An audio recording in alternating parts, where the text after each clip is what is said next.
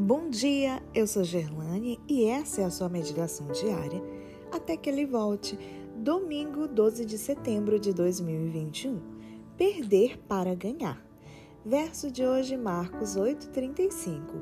Quem quiser, pois, salvar a sua vida, perdê-la-á.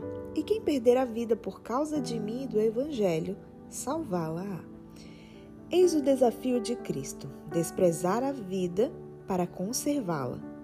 Frei Angélico renunciou à riqueza, à comodidade e ao luxo pelos jejuns, consumindo-se até ficar uma sombra e ajoelhando-se para pintar. João Howard renunciou à sua posição de patrício na sociedade em favor dos pobres. O apóstolo Paulo voltou-se da liderança nacional e da honra para a pobreza e a perseguição por amor de Cristo.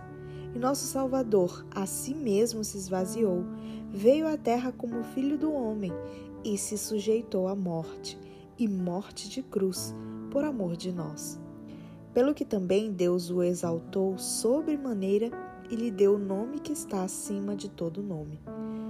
Todos os heróis, mártires e reformadores do passado, bem como multidões de missionários e cristãos comuns de nossos dias, têm deixado terras, casas, lares, amigos, ambições para servir a Deus. Perdendo a vida, eles a acharam é negando a si mesmo e tomando sua cruz que o discípulo de Cristo o segue de fato. O que poderia ser mais tolo do que um homem colocar as coisas materiais em primeiro lugar, ganhar o mundo, mas perder a alma? Que daria um homem em troca de sua alma? Assim, numa linguagem eloquente em sua simplicidade, nosso Senhor nos encoraja a uma entrega completa e promete ampla recompensa.